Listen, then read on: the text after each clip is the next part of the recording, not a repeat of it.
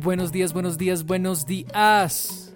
Bienvenidos a Hack to Startup. Soy Juan Ricardo y junto a Ana usaremos este espacio para hablar con fundadores de empresas, inversionistas y rockstars para solucionar la gran mayoría de problemas que se enfrentan las startups. Te invitamos a explorar junto a nuestros invitados los temas más relevantes en el ecosistema de los startups en Latinoamérica.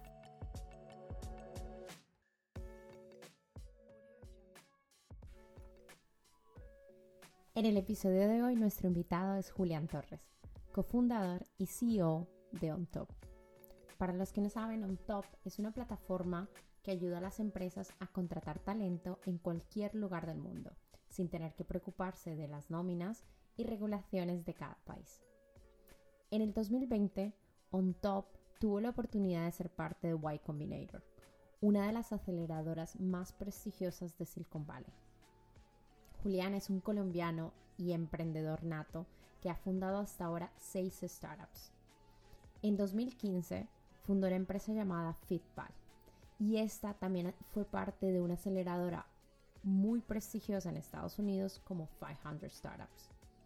En este episodio vamos a hablar con Julián sobre las diferencias de estas dos aceleradoras, por qué es importante para las startups ser parte de una aceleradora y otras cosas más. No te lo pierdas.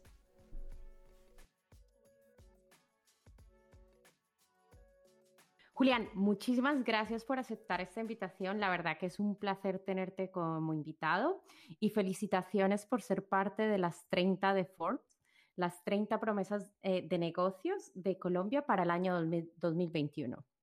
Bueno, vamos a ir al grano directamente. Dime cuál es mejor, 500 Startups o Y Combinator y por qué.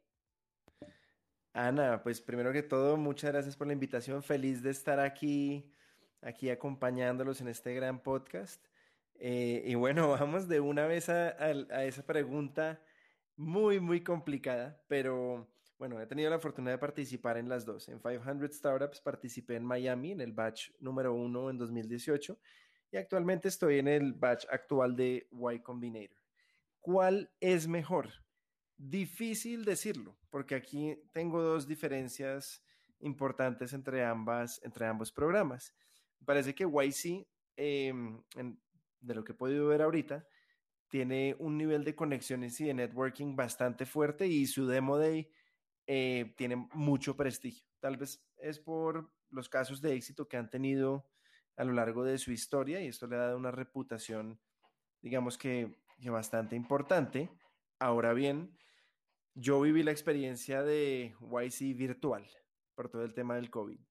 Em, la de 500 la viví presencial en Miami. Por lo tanto, en 500 eh, tuve un acercamiento más personalizado a los mentores. Digamos que era un batch más pequeño de tan solo 10 compañías. En YC en este momento somos 200 compañías. Entonces, si bien el alcance de YC es mucho más grande y tiene un networking bastante alto, yo podría decir que en 500 tuve, tuvimos unas mentorías más personalizadas. Ahora bien, para levantar capital es mucho mejor eh, Y Combinator. Sin embargo, muchas de las habilidades que aprendí como emprendedor y que he estado aplicando en los últimos tres años, las aprendí en 500 Startups. Así que no podría decidir entre una y la otra porque una o sea, las dos son las incubadoras más importantes del mundo, pero esas son un poco las diferencias. Y pues actual, o sea, uno normalmente tiende a preferir en la que está en este momento, aunque tengo mucho cariño por las dos. Entiendo perfectamente. Además, eh, lo has explicado súper bien. Cada una han sido eh, experiencias diferentes, entonces es complicado como comparar sobre todo una experiencia virtual a una experiencia presencial. Cuéntame un poquito qué ventajas ha tenido para ti ser parte de estas aceleradoras. Y esa es una muy buena pregunta porque me la hacen bastantes emprendedores. Em, pues cuando me preguntan si deberían ser parte o no de una aceleradora. ¿Qué ventajas tiene uno? Uno tiene acceso a una base de datos colectiva de conocimiento, por así decirlo. Estas son personas, los mentores en estos programas, son personas que han visto miles y miles de compañías, algunas tener éxito, otras fallar espectacularmente. Entonces, pues es gente que le va a poder dar a uno consejos objetivos más que cualquier ejecutivo de una gran compañía, miembro de junta directiva, que pues normalmente tienen ojos sobre un negocio. Estas personas, eh, espero que no les moleste ahí que están haciendo una obra aquí al lado de mi casa. Eso te estaba, escuchando, digo, ¿será que es ruido de él o no, pasa nada? Los oyentes se acostumbrarán. Están haciendo una obra aquí al lado de la casa eh, pero bueno, el caso es que estos mentores tienen un, un, bagaje muy importante en empresas y saben qué es lo que funciona, qué es, lo, qué es lo que no funciona, tienen consejos muy puntuales. Y el, la segunda ventaja muy grande de pertenecer a una aceleradora de estas y en especial a Y Combinator es el acceso a capital. Cuando uno entra a Y Combinator casi que está verificado en el ecosistema de Silicon Valley y te comienzan a llegar muchos fondos queriendo invertir en ti y ángeles inversionistas. Y esto es muy importante. Si bien la plata y el fondeo no hacen el éxito de una compañía, son un recurso muy importante para uno poder salir adelante. Entonces, poder acceder a estas personas y a esa red de, de alumnos de estas incubadoras también es muy importante. Hoy en día, yo puedo conectarme con miles de founders de diferentes compañías gracias a estas dos incubadoras y esto es muy valioso porque no, no los estoy aproximando como, como un desconocido, sino diciéndoles, hey, hacemos parte del mismo club. Entonces eso hace una diferencia enorme.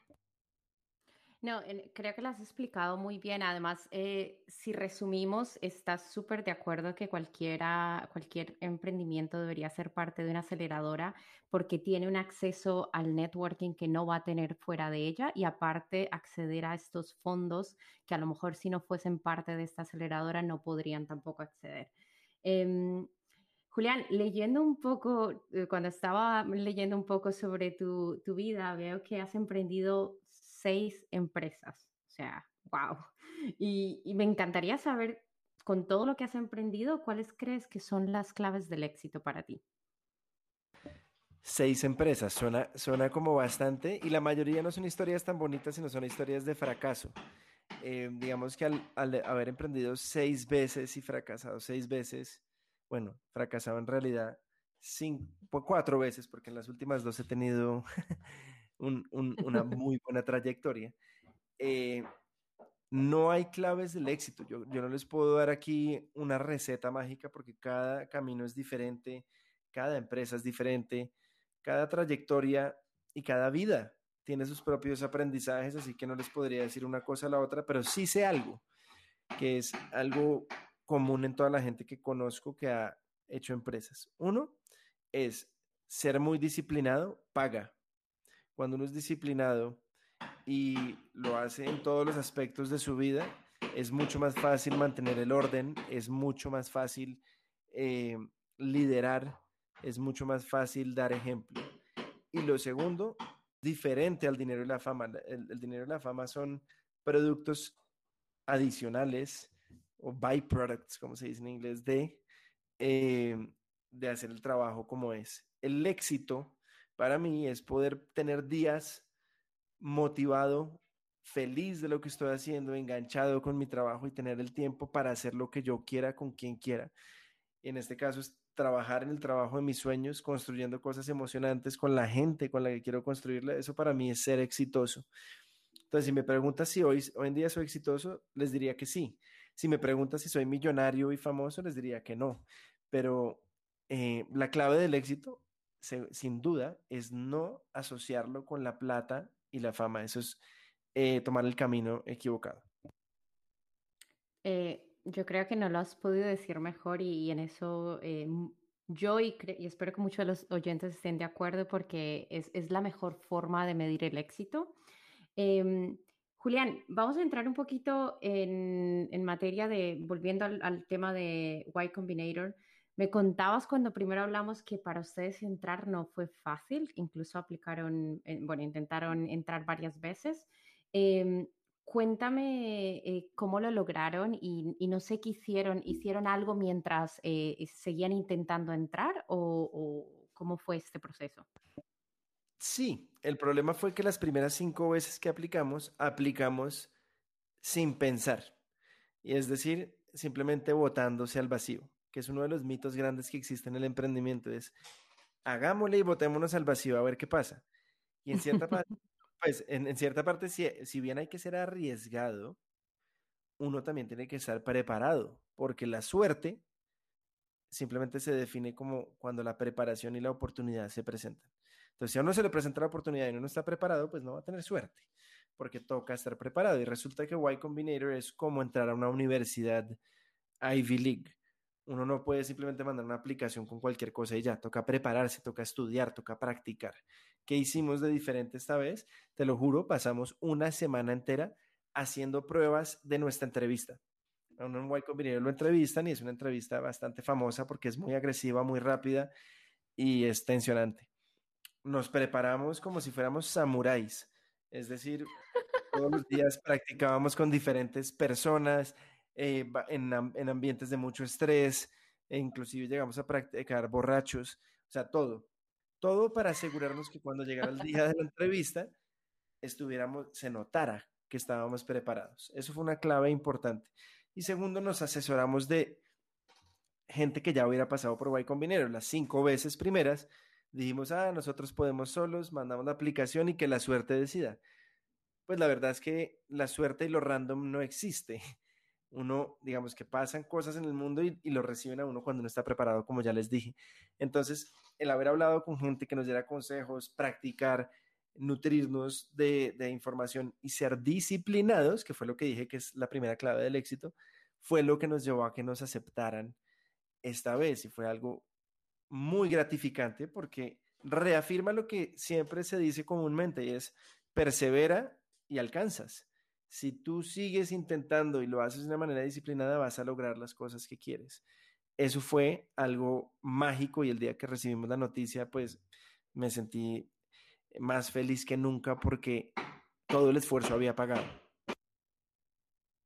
Felicitaciones, o sea, y, acabas de decir algo muy importante que es, eh, es una, frase que escucho mucho, la, la práctica hacia el maestro y está claro que sin prepararte, eso de suerte no existe absolutamente para nada. Y me ha encantado lo que has dicho de que se preparan hasta borrachos. Así que si tuvieras que dar consejos de, a otros emprendedores que estén intentando ser parte de una aceleradora como Y Combinator o incluso, otra, has dicho la parte de disciplina, has dicho la parte de prepararse. ¿Algún otro consejo más eh, que pudieras dar? Em, disciplina, prepararse construir buenos hábitos, que en cierta parte hace parte de la disciplina, ¿no?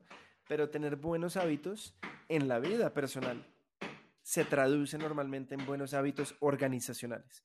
Porque como uno es la primera persona, el primer empleado de su compañía, las compañías se parecen a su líder inmediato, pues a, su, a su líder inmediato más cercano. Pues si yo empiezo una compañía, de ahí empieza a crecer para abajo, todas esas contrataciones, esas personas se van a comportar como yo me comporte, van a tener esos mismos hábitos. Entonces hay que tener mucho cuidado con uno que transmite. Y entonces, ¿qué es importante? Pues adquirir buenos hábitos. ¿Cómo se hace esto?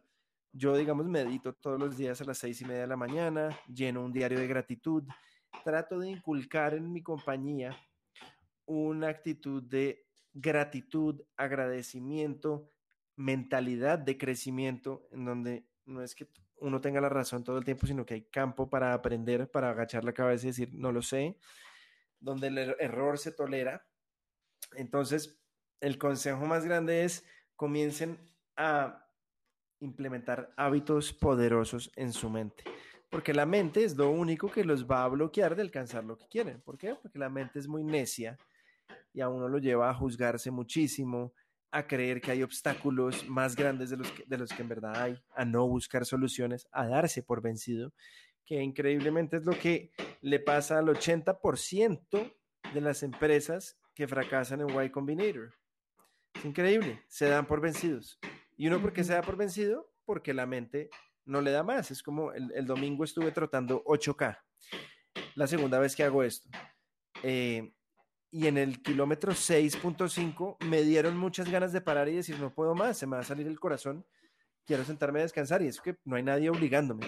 Pero en un momento me acordé, ok, tengo que seguir haciendo esto, sintiéndome un poquito incómodo y llevando mi cuerpo un poco al límite, porque eso mismo se traduce en el emprendimiento.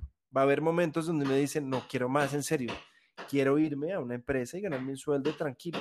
pero es en esos momentos donde uno debe acudir a esos hábitos, a esa disciplina y a lo que uno viene construyendo para no descarrilarse y para seguir empujando, porque cuando uno sigue empujando y empujando, eventualmente pasa al otro lado y rompe la pared. El poder de la mente, definitivamente qué, qué consejo tan importante y qué, y qué palabras tan sabias, porque sí, es verdad que muchas veces nuestra mente nos juega malas pasadas y desistimos eh, sin luchar por esas cosas que queremos. Entonces, eh, espero que los que nos estén escuchando hayan tomado nota ahí de, lo que ha dicho Julián, porque es muy importante. Yo también intento hacer esos hábitos a diarios. A veces los hago, a veces no, pero bueno, ahí vamos en el camino. Eh, Julián, eh, si no estoy mal, la misión de OnTop es eliminar las fronteras para contratar el, el mejor talento en cualquier lado. ¿Cómo surgió la idea? Cuéntanos un poquito sobre esto. Mm, básicamente estábamos en la mitad de la pandemia, bueno, en junio del año pasado. Eh, Santiago y yo eh, llevábamos cinco años trabajando en Fitpal y construyendo Fitpal. Eh, digamos que parte de nuestros retos cuando estábamos en Fitpal era todo el tema de pagos internacionales y contrataciones internacionales, no porque estuviéramos contratando gente en otros lugares, sino porque los gimnasios y los proveedores fitness muchas veces no funcionan como empresas constituidas, sino como contratistas independientes. Entonces, uno de los retos grandes que teníamos era hacer contratos manualmente, pagos manualmente. Cuando llega la pandemia y, nosotros queremos eh, hacer algo diferente, digamos que empezar una nueva idea, eh, porque ya Fitball, digamos, estaba en un punto estable en el cual podíamos dejar a un management encargado para crecerlo en la siguiente etapa de la compañía seguimos siendo socios y accionistas, que socios y miembros de junta, eh, decidimos sentarnos un fin de semana y mirar qué tendencias hay en el mercado. Dijimos, ok, llevamos cinco años emprendiendo, hemos asistido a incubadoras, conocemos cómo es esto, y siempre, y siempre lo que dicen es, busquen tendencias y problemas que sean importantes de resolver. Y lo que comenzamos a ver es que el trabajo remoto estaba tomando vuelo muy rápido. Comenzamos a ver que muchas empresas ahora ya no tenían su oficina, sino que tenían personas descentralizadas. Inclusive, gente que trabajaba con una empresa, por ejemplo, en Bogotá, se devolvió a su lugar de origen, que podía ser un país eh, en otro continente. No sé, digamos, alguien que trabajara acá y fuera expatriado se devolvió a España y quería seguir trabajando con la empresa acá. Pero ahora, ¿cómo hacía? ¿Qué legislación aplicaba? ¿Con qué contrato se hacía esto? Comenzamos a abrir los ojos y a mirar muy bien esto y vimos el paralelo entre lo que hacíamos pagándole a gimnasios y este nuevo boom del trabajo remoto. Y lo que dijimos fue, aquí hay algo muy importante que va a pasar en los próximos años y Latinoamérica necesita la infraestructura para que esto pase. ¿A qué me refiero? El futuro del trabajo va a ser descentralizado y ya es descentralizado. Esto quiere decir que el contrato de trabajo del futuro va a migrar muy rápidamente a un contrato que se parece más al de prestación de servicios o autónomos o contractor agreement, como lo quiera. ¿Por qué? Porque la gente va a estar en diferentes partes del mundo moviéndose, haciendo tareas eh, que ya no necesitan de una presencia física y esto va a hacer que la gente requiera de mayor flexibilidad y digamos que mayor autonomía. Entonces, lo que decidimos fue comenzar a construir esos rieles, tanto de pagos, porque esto más que todo es un negocio fintech, más que de HR, todos los rieles de pagos para que los pagos internacionales puedan ser rápidos eh, y fáciles, y también todo el tema contractual sea muy, muy breve y fácil para que la gente no gaste tanto tiempo en eso. Entonces, si uno mira, lo que estamos haciendo es construyendo ese camino y esos rieles para los próximos 20 años de evolución de futuro en el trabajo, porque se vienen cosas que ni nos soñamos y queremos ser los que están en la vanguardia de eso. Wow, yo creo que una cosa me ha llamado la atención como buen emprendedor, fuiste y miraste las tendencias, bueno, miraron ustedes las tendencias y, y vieron qué oportunidad había y la verdad que tienes toda la razón, sobre todo el tema de remote, eh, trabajar en remoto es algo que, se ha acelerado de una forma muchísimo más rápido. Eh, creo que casi todo el mundo va a empezar a, trabajar descentralizado o lo que llaman híbrido, eh, parte yendo a la oficina y parte eh, trabajando desde cualquier parte del mundo. Y qué bueno que, ustedes desde un top estén eh, ayudando a esas empresas a que contraten a las personas independientemente del lugar donde estén. Em, estaba mirando y vi que OnTop tiene como clientes empresas como Rappi, Trora y Allenda Hoteles más o menos cuántos clientes tienen ah, hoy en día y cuánto talento tienen ahora mismo en, la plataforma. En este momento estamos creciendo al 93% mensual. Ya hay más de 60 empresas que están con nosotros y cada mes esto crece muchísimo. Estamos moviendo alrededor de medio millón de dólares mensuales em, en ingresos. Y em, ya hay más de 200 eh, contratistas que están recibiendo sus pagos y haciendo sus contratos con nosotros y como te digo, cada mes esto se está eh, más que doblando. Entonces, lo que se ve es que, y lo que me ha sorprendido, yo pensé que no iba a tener tanto éxito, me ha sorprendido es que las empresas sí tienen esta necesidad y se siente muy bien descubrir que uno soluciona un problema de algo que está pasando en este momento. Es que esto es algo que hace un año no existía y ahorita comienza a pasar de una manera exponencial. Entonces es muy emocionante estar montado como una nave espacial que, que uno siente que lo va jalando muchísimo. No, felicitaciones, o sea, unos números extraordinarios, aparte Tienes razón, esto no existía en Latinoamérica, bueno, en muchos países ya un poco esto, eh, el tema de trabajar en remoto existía, pero como yo sé que en Colombia esto de trabajar en remoto apenas empezó el año pasado, todo el mundo, todas las empresas querían que la gente fuera a la oficina y todo, entonces creo que es algo muy nuevo y qué rico que ustedes estén facilitando esto tanto para las empresas como para los contratistas, o sea, creo que es un trabajo súper eh, bueno que están haciendo y felicitaciones. Eh, Julián, para terminar, tengo una pregunta un poco que, a todos los que son emprendedores eh, les pregunto y, porque creo que es algo, un tema que, a todo el mundo le interesa y esto es el tema de levantar fondos. Eh, cuéntanos un poco, ustedes han levantado y, cómo ha sido esa experiencia, si lo han hecho y qué consejos podrías compartir con, con los oyentes que están en ese camino de levantar fondos. Claro, nosotros levantamos una ronda presemilla eh, bastante cuantiosa de 1.2 millones de dólares.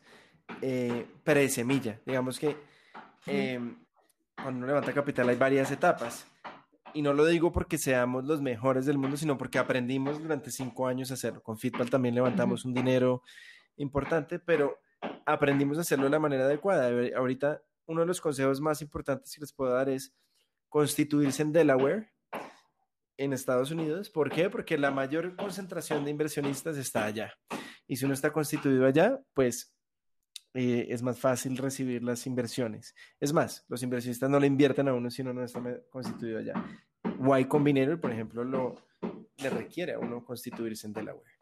Entonces, ese sería un punto importante. Y el segundo, empezar por ángeles inversionistas. Y ojalá eh, tener tres o cuatro ángeles inversionistas buenos, no solo que sean famosos, sino que tengan credibilidad de industria. Y ya con esto uno tiene una historia que contar muy, muy interesante. Entonces, manejar un proceso de inversión es como manejar un, un funnel de, de adquisición comercial. Esto es algo que se trabaja todos los días. Alguien tiene que estar 24/7 en esto, alguno de los dos fundadores o tres fundadores, eh, porque es una tarea que requiere mucha disciplina. No es como, ay, contacté a tres fondos, me dijeron que no y ya. No, esto también es de persistencia. Nosotros, para que tengan una idea, ya llevamos acumulados con un top más de 70 rechazos, pero nos han, nos han invertido unos varios que, que es donde uno concentra la mayor cantidad de inversión. Entonces, eso es para que entiendan que 100 rechazos llevan a dos, tres inversiones cuantiosas. Entonces, la norma acá es ser rechazado. Acostúmbrese acostúmbrense a ser rechazados y a aprender de esos rechazos. Pidan feedback. ¿Por qué no me invirtió? ¿Qué pasó acá? ¿Qué podría cambiar? Y con eso uno va mejorando cada día, pero no sean como el 99% de las personas que lo rechazan y de pronto dicen, no, yo no sirvo para nada, apague y vámonos. Entonces no sean esa clase de personas. Perseverancia. Aparte, yo creo que hablaba con alguien que me decía, esto es como un trabajo a tiempo completo cuando estás levantando fondos. Hay que hacer todos los eh, due diligence, hay que buscar, hay que tocar muchas puertas y, como has dicho tú, el no ya lo tienes, o sea que hay que ir por el sí y ver, y ver dónde puedes, eh, puedes obtener una buena, una positiva, una respuesta positiva. Eh, Julián, muchísimas gracias. Hemos llegado como a la parte final de las preguntas y tenemos algo que llamamos respuestas rápidas. O sea, literal, me tienes que decir lo primero que se te venga a la cabeza. ¿Estás listo? Estoy listo. Ok, vamos. ¿Libro favorito? The Almanac de Naval Ravikant. ¿Qué te hubiera gustado haber sabido cuando empezaste? Que todas las personas que uno traiga eventualmente se van a ir del equipo y que hay que estar preparado para que cualquier persona del equipo se vaya. ¿Algún mentor que hayas tenido y por qué ha sido tan especial para ti? Diego de Jodar, de 500 Startups, porque nos enseñó sobre el Behavioral Activation Funnel, que es una de las técnicas que más me ha servido para mapear el camino de un cliente y entender sus necesidades. ¿Qué te tiene curioso ahora mismo? Las criptomonedas y todo el, todo el mundo, todo el tema de las finanzas descentralizadas. Eh, si pudiese resolver un problema en el mundo, ¿cuál sería? La corrupción es el que más me parece que tocaría solucionar. Uy, ahí estoy contigo, te ayudo, me uno. ¿A quién te gustaría, para terminar, a quién te gustaría que entrevistáramos en nuestro próximo podcast? A Daniel Bilbao, cofundador de Truora. Me parece que tiene unas experiencias geniales para contarle y es uno de los ángeles inversionistas más activos ahorita en la región. Súper, o sea que ya luego, luego hablamos offline para, para hacer la, la presentación. Bueno, Julián, Mil, mil gracias. Yo espero que todos los oyentes hayan disfrutado tanto como yo con todos estos consejos, eh, sobre todo para entrar a aceleradoras, consejos sobre el éxito, cuál es la realidad del éxito. Y les deseo muchísima suerte en top para este año. ¿Alguna red social donde nuestros oyentes te puedan seguir y puedan también seguir a un top o incluso los que nos están escuchando y, quieran eh, em, poder eh, acceder a sus servicios? ¿Cómo lo harían? Claro, a mí me pueden conseguir en Instagram en arroba Julián Torres Go, igual en Twitter arroba Julián Torres Go. La página de OnTop es www.ontop.ai y en las redes también está como ontop.ai. Entonces, pues siéntanse libres de contactarnos y me encantaría poder conversar con ustedes. Pues nada, un saludo muy grande hasta Bogotá y que tengas un buen día, Julián. Muchísimas gracias Ana por la invitación, un saludo para todos y manos a la obra, comiencen a construir cosas.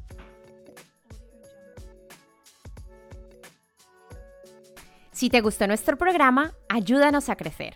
Comparte este episodio o déjanos un comentario. También te invito a que te conectes con nosotros en Twitter e Instagram utilizando arroba hacktostartup. Puedes decirnos qué tal te pareció el podcast a quién te gustaría que entrevistáramos o simplemente disfrutar de nuestro contenido. Nos vemos el próximo jueves.